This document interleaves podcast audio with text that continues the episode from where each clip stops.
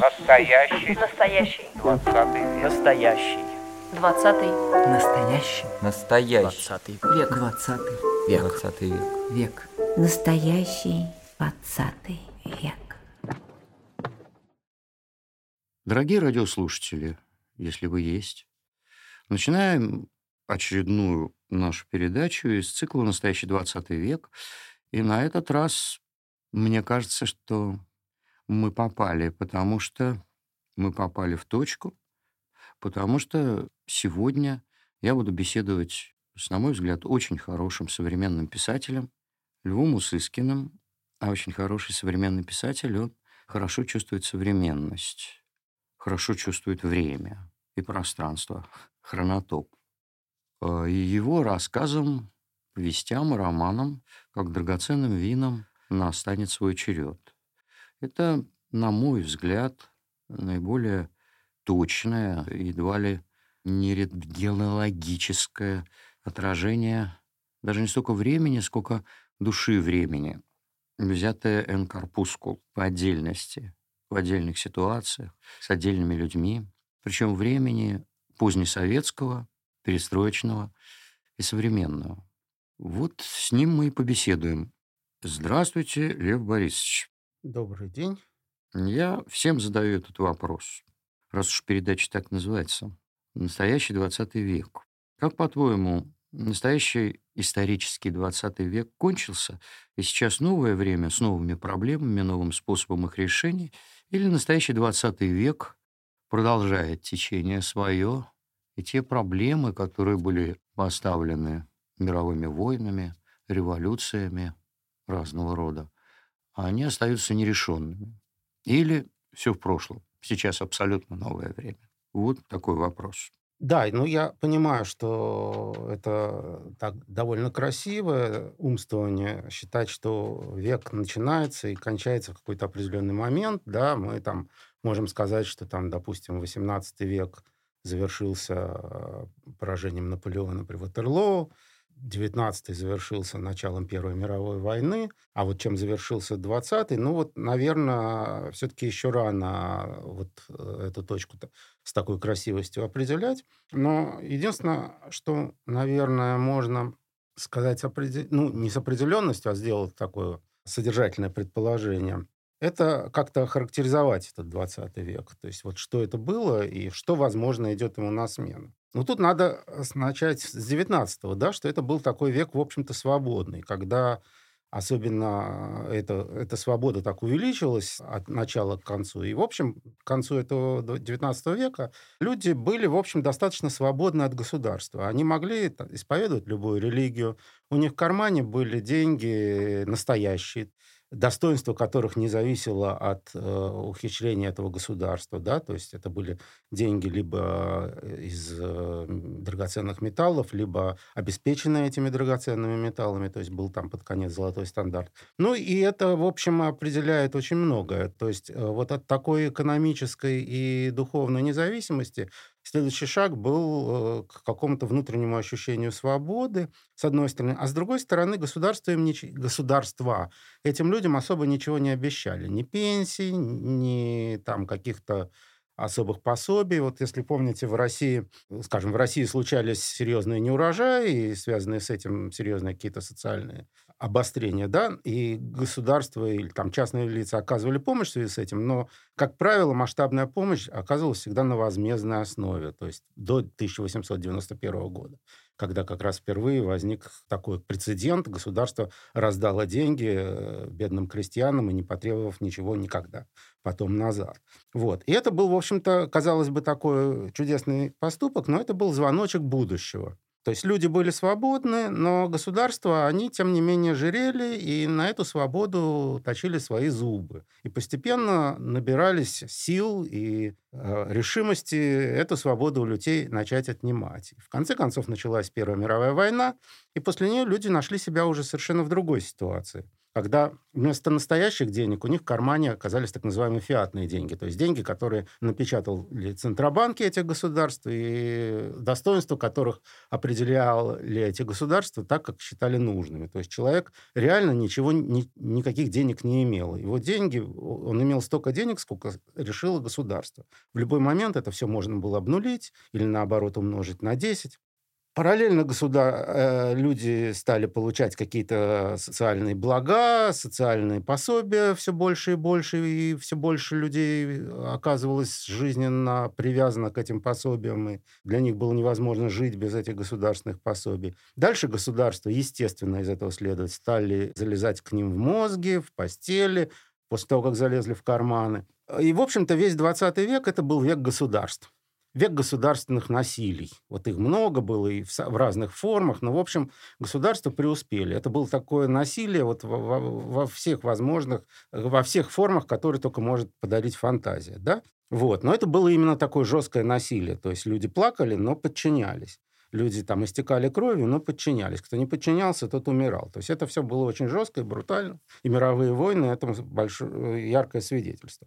Вот можно ли говорить, что этот век кончился? А если кончился, то что ему пришло на смену? И вот, ну, можно предположить, что на смену ему пришло, ну, в 19 век возврата нет. Пришел век какого-то другого насилия, вот информационного, да, когда люди привязаны своей информационной оболочкой к каким-то средствам контроля.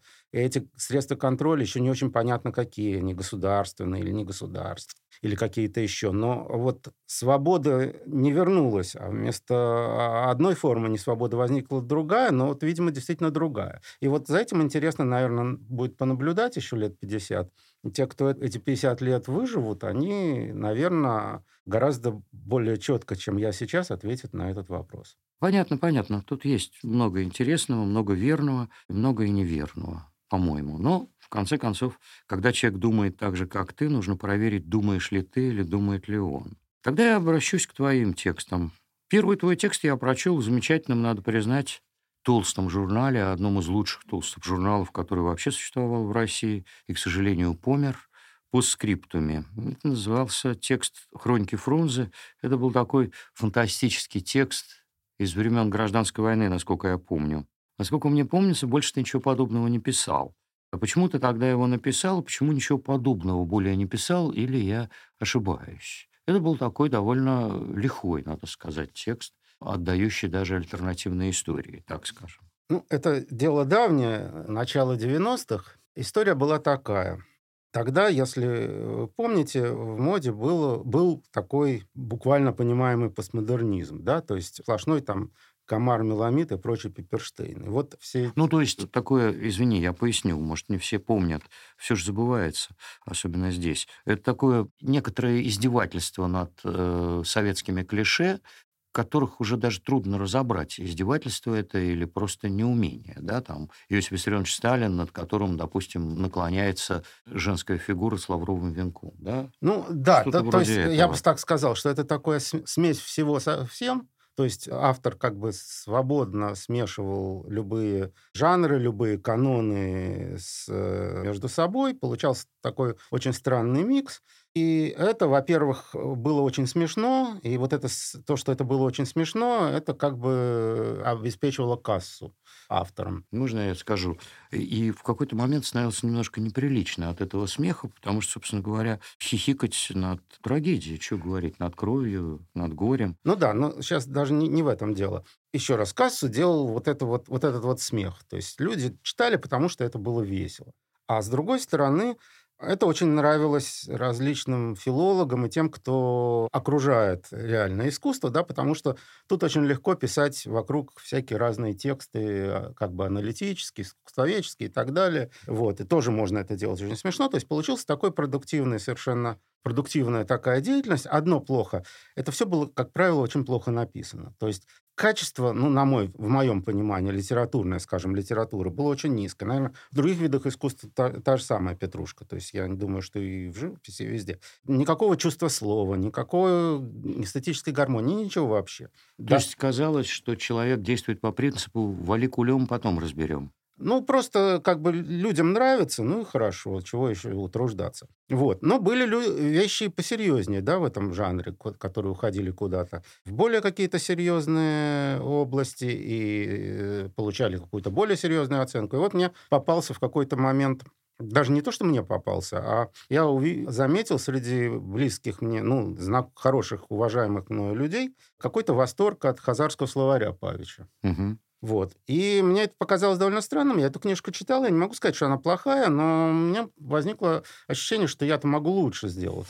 Вот. И я решил сделать лучше. И решил написать такой роман, который из себя представляет имитацию, как это называется, корпуса нарративных текстов, Описательных. описательных текстов о каком-то историческом событии. Ну, там, не знаю, как это называется, Куликовский цикл, да, то есть только Мгм. тут, значит, вымышленное событие, это некий восточный поход полководца Фрунзе тоже, вот. И э, моя задача была выдержать там определенную стилистическую четкость, а именно то, что вот потом про этот текст э, Самуил Лурье назвал гибридом Гоголя с э, Ветхим Заветом. Вот. И я стал это писать. Это писалось очень хорошо, очень приятно. Но в какой-то момент оказалось, что вот когда я понял, что то, что я хотел, оно и получилось, у меня как-то это запал иссяк. То есть, э, а что дальше-то? Вот в результате вся эта история оказалась не написана, то есть, вернее, написан какой-то небольшой ее кусочек, и этот кусочек, вот он в таком виде был напечатан по скриптами. Ну, как небольшой кусочек, там, Ну, страниц 100. ну, страниц, да, наверное, если не путаю, страниц 100 не меньше, журнальных. Потом я его издал отдельной книжкой вдвоем с э, еще одним подобным же текстом. Там, значит, была несколько позже, но тоже в конце 90-х написано. Это, значит, по форме был такой... тоже- за- замысел был такой. Я представил, как бы там зэки на зоне рассказывали друг другу советскую историю периода смерти Сталина там, и борьбы за власть между Хрущ- Хрущевым и его друзьями. И вот я это стал писать, и немножко как бы в процессе реализации это отошло от такого чисто такого блатника. Получился тоже такой э, сказовый текст, который тоже довольно длинный, из нескольких глав, и его я тоже не дописал. То есть получилось несколько глав, которые я даже там, помню, выступал как-то в Москве на литературных чтениях, там был полный зал, я читал, и люди смеялись, все было очень хорошо. Вот, и сидел там чудесный, тогда еще был жив, писатель Асар Исаевич Эпель, который потом, значит, среди общего такого восторга и поздравлений подошел ко мне и сказал, что, ну как, ну да, ну хорошо, конечно, написано, но нафига это нужно-то? Вот. Я так на него обиделся, думал, что что значит нафига нужно? А потом как-то домой пришел Подумал и решил, понял, что прав старый, да. Нафига это нужно? Хорошо, зачем все это нужно? И так все и кончилось. И вот так э, с таким прямым, незатейливым постмодернизмом я практически больше и не имел дела. То есть ты не задал вопрос Асару Эпелю в ответ, а зачем вы пишете, зачем вам это нужно? Не, ну погоди. Не Он же не говорил, что вообще зачем нужно то, что я пишу. Он сказал про конкретное произведение. И имел, видимо, основания, и как бы... да, И я, в общем, готов признать его правоту, что это, в общем, это были такие упражнения, я бы так сказал. Хорошо, спасибо за Асара Эпеля, хороший писатель. Вот есть такое понятие целевая аудитория. Ну, там человек очень-очень любящий крутые американские детективы, заскучает, читающий Тургенева, и vice-versa, и наоборот. У тебя есть целевая аудитория? Вот когда ты пишешь, ты представляешь себе читателю, которому было бы то, что ты пишешь, интересно так же, как тебе? Ой, это такой больной вопрос, потому что, естественно, пишешь всегда ту книжку, которую хотел прочитать. То есть пишешь, в общем, для себя, для... представляешь эту целевую аудиторию, как такие сорокинские клоны меня самого, вот, в неограниченном количестве, но при этом разного возраста. То есть очень хочется нравиться молодежи. Вот, и представляешь, что вот такие юные такие я, которые, значит, вот читают меня, вот такого, как я есть, и получают от этого удовольствие. Но это, я думаю, что это все довольно обманчиво, но вот, э, по крайней мере, не, не, не Акунин, и не Достоевский, и какими-то маркетинговыми мыслями не утруждаюсь. Ну, у Достоевского, по-моему, мало было маркетинговых мыслей. Достоевский гений литературного маркетинга. У него все. Он... Нет. Да, абсолютно. Ну, это мы тут с тобой заспорим. Ну да. Какой же он гений? Абсолютно. Единственная, единственная его удача в маркетинговом плане – это брать Карамазова. Да нет, ну, Все остальное... до сих пор сплошная удача. Это, это сейчас. И, да. Все остальное было, он никогда не числился в первом ряду. А еще бы он числился в первом ряду с таким-то дарованием. Странно, что он во втором ряду числился, а вот это вот уже надо было суметь Это интересный вопрос. Интересный. в то время. Это При интересно. таких современниках в первом ряду Достоевский. Да это шутка, что ли? Как это Репин про него сказал кому-то? Что-то взял, открыл, прочитал несколько строк с отвращением, выкинул так плохо. Это, Репин это, это, это- это вопрос рецепции, да? Какой-нибудь э, человек, который любит, э, я не знаю, импрессионистов или, наоборот, экспрессионистов, Не-не-не, придет, это- это- посмотрит на Репина, на картины Репина и скажет, фу, А это не про картины Репина. Это как раз про Репина как мыслителя, как интеллектуала. В этом плане он безупречен. Как там художник он может... И, и не, Как и не художник про- он гениален, Да, абсолютно. про художник как он на- гениален. насчет мыслителя тут вопрос большой. Вот. Достоевский тоже это, опять же, это, это человек, который работал на целевую аудиторию. В какой-то момент понял, что он неправильно ее выбрал и резко там изменил свой стиль. Но это, это, это очень такой сознательный подход. И Это интересный пример э, и, и очень важный для меня, потому что я никогда себе именно так не представлял Достоевского. И, вернее, я согласен с тобой, что, конечно, у него были, был расчет на то, чтобы понравиться аудитории, но мне-то казалось, что ему э, никогда особенно это не удавалось. Ему, у него успех был, как я понимаю, когда его стали на иностранные языки переводить. Вот тут он сразу стал очень хорош, обратно он пришел, вернулся на родину, как признанный назад. Ну, это обычная ситуация такая. Нет, нет, нет. Его удача была братья Карамазовы и Пушкинская речь, и тут он попал Дневник писателя точку. у него там хорошо пошел, там, насколько я понимаю. Это интересный был отвод, интересный. Вот, кстати, есть такой очень хороший маркер. Достоевский очень хорошо поддается экранизации, талантливой экранизации. Да. Вот это сразу показатель, что это не очень хороший писатель. Вот попробуй снять Толстого или Чехова. Это почти невозможно. Это всегда будет что-то такое, без чего можно обойтись. понимаешь? Опять-таки вопрос восприятия. Потому что если найти ход и ключ к Толстому, то экранизация будет просто замечательной. Я не буду сейчас называть те экранизации Толстого, которые были потрясающими.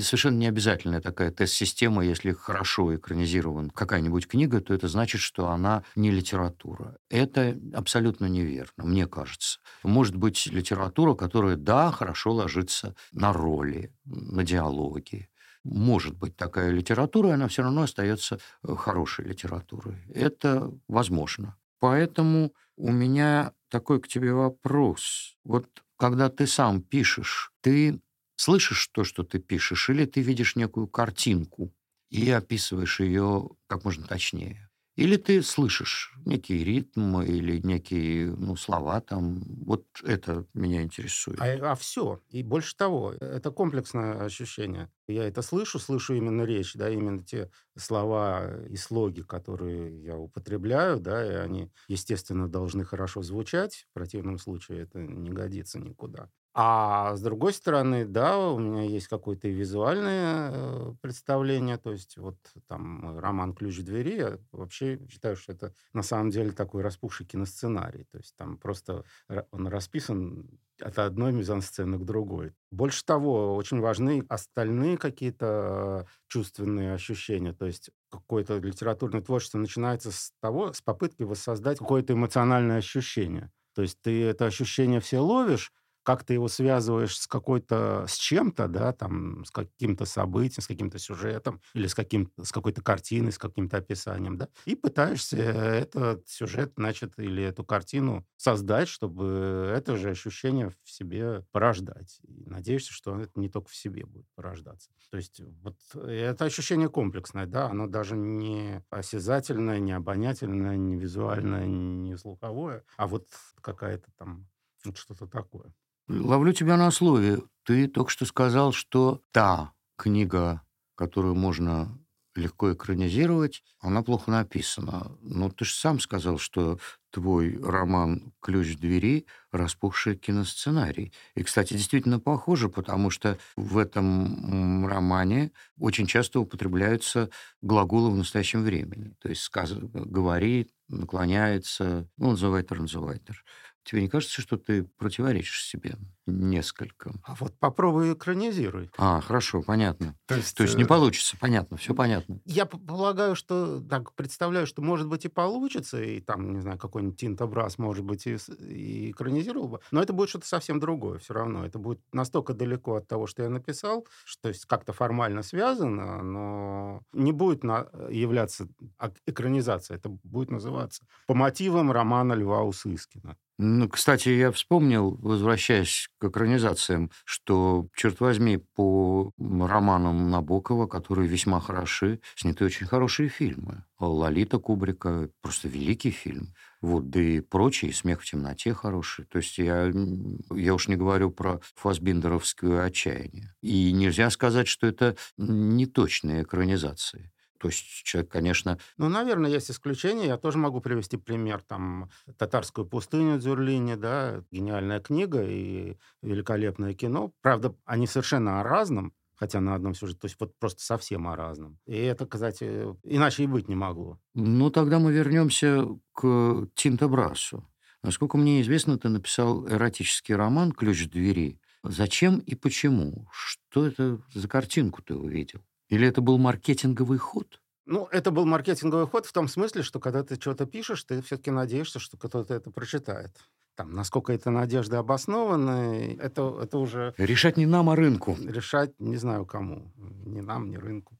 Что было? Было такое желание, не буду останавливаться в силу каких-то моих личных обстоятельств биографических, но, в общем, описать какой-то, как бы это сказать, не внутренний мир, а какое-то такое состояние внутреннего такого возрастного смятения э, у мужчины 40-летнего примерно вот определенного, как бы сказать, социального или там образовательного или еще, ну, как-то охарактеризовать у круга, да. Задача была, вот я подумал, а полно- можно ли это сделать полностью? То есть, ну, вот во, в основ- во всем основном вот этого человека показать написав э, роман от первого лица. То есть, что он сам рассказывает некую историю, в которой вот он вот таким образом себя показывает. Ну, и я стал это делать. И, естественно, оказалось, что в его вот в этом внутреннем смятении, в его внутреннем, как, внутренних каких-то переживаниях, в его взгляде на окружающую действительность довольно высока доля каких-то эротических переживаний, через которые очень много чего другое затрагивается. И эти эротические переживания нужно как-то описать. И вот тут как бы возникла другая такая чисто, ну, можно в каком-то смысле сказать, техническая задача, да, как-то надо это все описывать. И э, мне было понятно, что на самом деле в русской литературе особо разработанной традиции эротических описаний-то и нет. То есть есть два, ну, по крайней мере, в такой хорошей литературе. Там, может, кто что и пишет, и, и даже такой в этом плане дельное, но я этого не читал, но из, из таких, из такой литературы первого ряда, там, да, то мы видим два регистра. Первый регистр — это сексуальное описание через какое-то такое снижение с э, каким-то Ну, юмористическое. юмористическое или Похабное, да. похаб- ну, что-то Ну, такое кому нарочитое, да. А второе это через какие-то такие сложные иносказания, там тот же Набоков, да, там с какими-то метафорами, там, то есть вот... Ну, а, ты забыл «Темные аллеи» Бунина. Вот у него... да, ну, вот Бунин, наверное, ближе всего к... э, Но у него, опять же, все это очень сдержано именно в силу просто... э, Воспитание. Ну да, того, что было в то время принято, э, считалось допустимым. Вот. Сейчас бы Бунин по-другому написал «Темные аллеи». Ну, сейчас бы Бунина просто не было. Где Бунину сейчас взяться? Ну вот если возьмется, ну, ну неважно. Ну вот. А вот традиция называть вещи просто, значит, своими именами, примерно такими, как э, мы в- себя в голове их называем, вот ее вроде как нет. И это я попытался сделать. И мне кажется, у меня получилось. Понятно. У меня есть такой вопрос, который родился у меня сейчас, когда ты говорил о некоем внутреннем мире человека, скажем так, из среднего класса российского. Поскольку ты писатель очень точный, то и в датах у тебя большая точность. Действие твоего романа «Ключ двери» происходит в начале мая 2012 года. Ну, как в начале мая. Там протяженное действие где-то с мая по сентябрь. С мая по сентябрь, да. Даже- Второ- даже по- Ну, где-то начинается он... Он начинается вообще в апреле. начинается в апреле 2012 Если года. не считать первую там две главы, которые... Насколько я понимаю, это время одного из очень мощных политических кризисов в России. Время волнений на Болотной площади. В твоем романе герои абсолютно... То есть не то, что они не говорят о том, что происходит в столице нашей Родины Москва, а они даже не думают об этом. Это их вообще не касается. Вот как бы ты определил, что ли, это их, э, их аполитичность? Все причем. Не только молодые девушки, юноши, но и, в общем, люди 40 лет, люди, имеющие достаточно досуга, чтобы интересоваться чем-то помимо своей работы. Вот как ты считаешь, насколько это, во-первых, реалистично, а во-вторых, насколько это естественно, нормально? Ну, во-первых, это реалистично, иначе бы я это... То есть я считаю, что это реалистично, иначе бы я так не написал. То есть я считаю, Ну, что конечно. это, в общем, типовое поведение, да, то есть людей, которые бы всерьез были заинтересованы Мгм. в происходящем в далекой Москве и настолько, что готовы были это как-то обсуждать Мгм, или там как-то что-то сильно по этому переживать, я думаю, что их действительно очень мало. мгм. Вот, то есть, э, ну, нормальный человек эту информацию получает,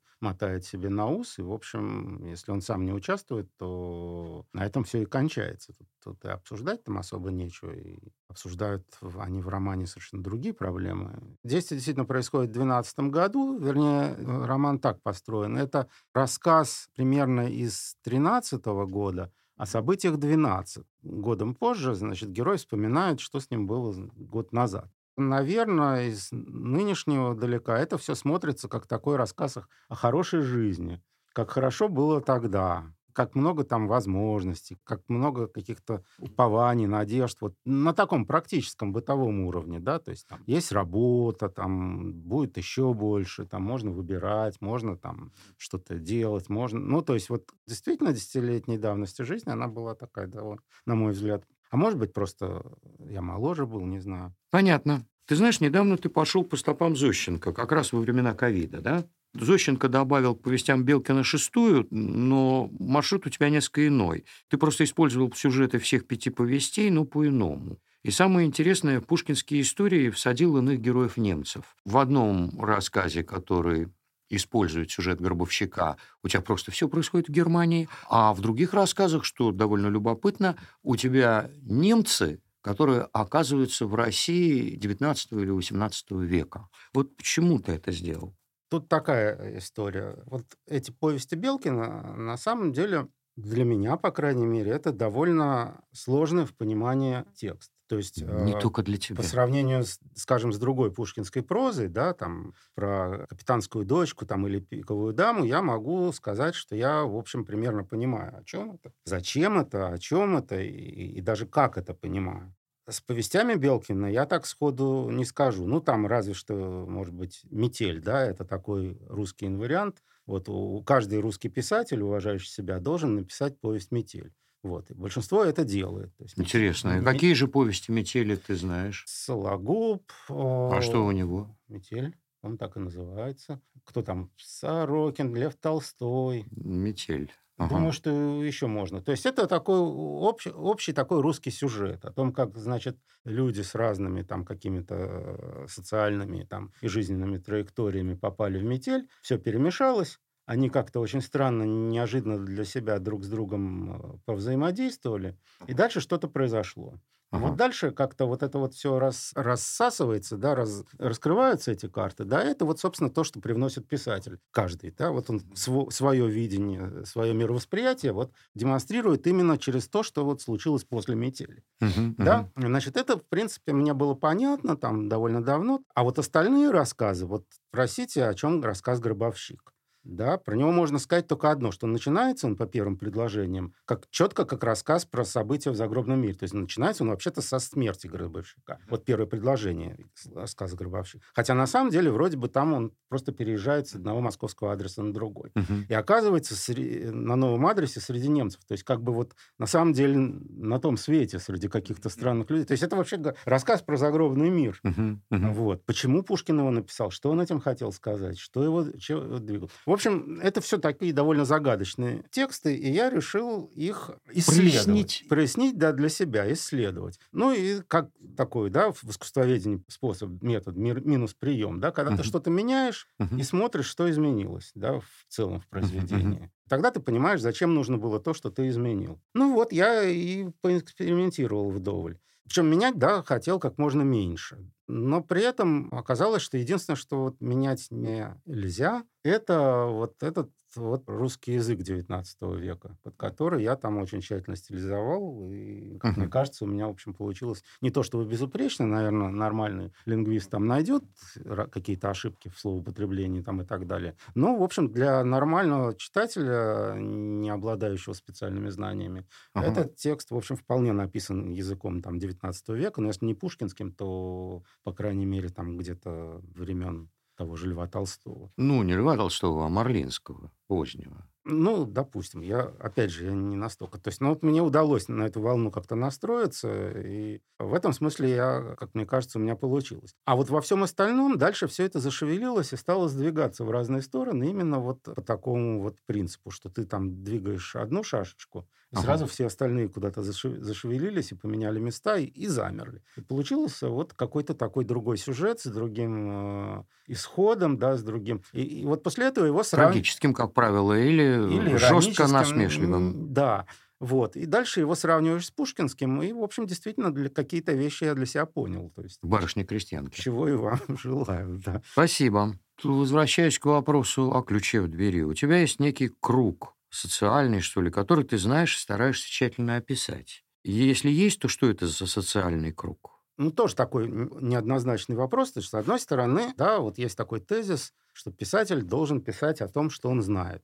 О тех людях, которых он знает, о той среде, которую он знает. Непонятно только, как при этом писатель пишет какие-то произведения, действия в которых происходят в другие эпохи. Ну, ладно. В общем, я стараюсь этого принципа придерживаться. Больше того, я, когда еще был совсем молодым, и вот у меня были амбиции, я хотел, значит, стать писателем, и я считал, что я вот должен, да, там, как кто-то там Горький, да, идти в люди. В люди, да, да. да. И вот я, значит, ходил в люди по мере возможностей. В общем, там довольно долго, когда другие мои сверстники с литературными амбициями уже вовсю печатались в разных журналах, я все, все ходил в люди, доходил в люди. А как, как хождение в люди было связано с физической работой? Сейчас скажу. Дальше, как я понимал, в какие именно люди мне ходить, потому что людей много, и все люди разные. И у меня было представление, что русская литература, ну, по крайней мере, лучшая часть русская классика, там всегда о каких-то социальных слоях, которые являются, находятся, вернее, как бы это сказать, на острие развития общества. То есть не просто вот, а что-то новое. То есть там, ну, грубо Дворяне, Подожди, 19 подожди, век. подожди, я скажу. Ну, грубо говоря, Пушкин пишет э, «Медного всадника», и там вот герой, вот это русский интеллигент, которого из-за наводнения гибнет подруга, он обвиняет Петра Первого в этом. Вот в тот момент, когда Пушкин это писал, русских интеллигентов можно было разглядеть с помощью увеличительного стекла. То есть это нужно было быть Пушкиным, чтобы вот понять. И так вот, э, возвращаясь опять же к моей истории, да, соответственно, я считал, что тоже я должен где-то быть там, где вот это вот острие. Поэтому я с самого начала, да, там, с конца 80-х работал там и ошивался там, где, в общем, частный бизнес М. всевозможный. Да, и там примерял на себя всякие разные костюмы, разные вещи видел, там, слышал и участвовал, вот, и, в общем, думаю, что я до определенной степени себе это социальный слой представляю, представлял, да, сейчас немножко эти ощущения притупились, просто в силу возраста, наверное. Но вот где-то там, опять же, лет 10 назад я был вполне вот, э, как у Бродского где-то есть такая фраза, что про молодежь, вот они, они контролируют общество или что-то такое там. Ну, ка- его там спросили, вот там, почему вы не хотите вернуться на родину? И он там, значит, говорил, ну, а что, я, сколько же мне лет? Вот, вот там уже есть люди, там, которым лет 35, да, вот они вот там все контролируют. Ты имел в виду не то, что они там контролируют и берут со всех деньги, а контролируют именно в том, что они умственно контролируют, то есть понимают все, что происходит, э, так сказать, очень обостренно, а ему это уже невозможно просто в силу, каким бы он ни был умным там и, И гениальным. гениальным, да, просто в силу вот В силу того, что он здесь не живет. в силу того, что уже он э, уже для этого староват. То есть тут, в общем, надо понимать, что Мгм. смотреть правде в глаза, вот есть какой-то Мгм. актуальный возраст для таких вещей, а когда ты из него выходишь, то надо уже заниматься чем-то другим. Мгм. У тебя преимущество в другом, а не в остроте восприятия Мгм. текущей действительности и отношений. То есть твой социальный слой – это, скажем так, формирующийся или сформированный средний класс России, частные предприниматели. Ну, я не знаю, что такое средний класс. И социальный Никто слой – это люди, которые вот работают не на государство, да, то есть они На себя. раб- работают на себя, на других таких же, как они, что-то предпринимают, если они предприниматели, или наемные работники в частном бизнесе, там, соответственно. Вот этих людей я, в общем, довольно много видел, знаю, там, сам таким был, и таким, и таким. Понятно. А скажи, пожалуйста, есть ли у тебя, ну что ли, образцы среди писателей? Ну, назовем так приблизительно. Есть ли любимые писатели? Ну, вот то, что Достоевский тебе не по душе, это я уже понял. Ой, не знаю даже сейчас, как сказать. Там мне многие писатели дороги, э, но вот эпитет любимый. Вот когда, опять же, я был молодым, там, не знаю, совсем был, ну, даже не подростком, а вот как это называется, тинейджером, да. Вот я помню, я Стивенсона прочитал все это советское собрание сочинений. Сколько их, пять, да, или шесть синие такие. Да. Потом уже в начале своих студенческих лет я в Стейнбека влюбился. Мгм. Вот это был тоже, это был для меня такой автор, просто вот, вот мне хотелось его просто вот найти где-то и И расцеловать. поговорить там вообще там о чем-то. То есть вот Понятно. Джон Стейнбек, «Заблудившийся автобус», «Гроздья гнева» и все такое прочее. рассказы у него совершенно гениальные. Понятно. Начитавшись Стейнбека, э, я для себя решил, что хороший писатель должен быть разным. Нельзя сидеть в одном жанре, нельзя... То есть все время надо от себя убегать. Вот. И если ты там написал «Квартал Тортилья Флет», Ага. ты же и написал «Заблудившийся автобус». Ничего не зная про Гумилевский заблудившийся трамвай, да? Ну Ну да. да, то есть Мгм. просто вот как-то так вот получилось. Ну тогда последний вопрос, который ты уже ответил. Насколько я понимаю, ты ведь э, поступил в технический институт и учился на физика. Ты уже тогда хотел быть писателем? Ой, писателем я хотел быть с каких-то очень ранних лет, там, со школьных точно. И это главная ошибка моей жизни, по сравнению с которой все остальные вообще меркнут. Мгм. Вот, хотя их было очень много, у меня вся жизнь из них состоит. Поэтому в этом смысле ФТИ я поступил. Но я об этом там по ряду, ну, благодаря там стечению обстоятельств, несколько разных резонов, независимых друг от друга. Но я об этом не жалею. Не только потому, что я уехал в другой город, да, и жил, значит, самостоятельной жизнью с 17 лет, но и то, что это был, не знаю, как сейчас, я туда не возвращался, да, но вообще это был такой интересный институт, где всем студентам, как сказать, прививали Ну, в общем, была такая идея, которую как бы всем вселяли в голову, о том, что ты в любой момент должен быть готов заняться чем угодно. Ну, не то, что чем угодно, но вот то, что ты завтра пойдешь работать, и окажется, что тебе там нужно кино снимать или там что-то еще, это, в общем, совершенно нормальная ситуация. Это не какое-то там извращение, а вот... То есть было, э, с одной стороны, да, такая готовность к переучиванию, к чему угодно, а с другой стороны, терпимость ко всяким разным занятиям. Ну, то есть я могу рассказать, я где-то с четвертого курса проводил довольно много, учась в МФТИ, проводил довольно много времени на истфаке МГУ, на отделении истории искусств. То есть я просто ходил на занятия с вечерниками. Так. И где-то через год, наверное, или через два, я уж туда ходил не один, а со мной, значит, ходило еще несколько человек, которые учились со мной в МФТИ. То есть они так ск- заинтересовались, где это я пропадаю вечерами. Я рассказал, они, значит, захотели это дело понюхать, пошли и стали, значит, туда ходить. Причем там, если я туда ходил, опять же, у меня было такое убеждение, что вот писателю полезно послушать историю искусств, то они чисто вот Просто такого- интересно. Просто интересно, да, из любопытства. И вот из любопытства люди отслушали там несколько академических курсов истории искусств, там тоже, причем ходили регулярно, там это было отмечено преподавателем, что вот девицы прогуливают, А физики А ходят. эти мужики ходят. Кто вы такие, кстати? А, вы откуда? Мы из ФТИ. Вот.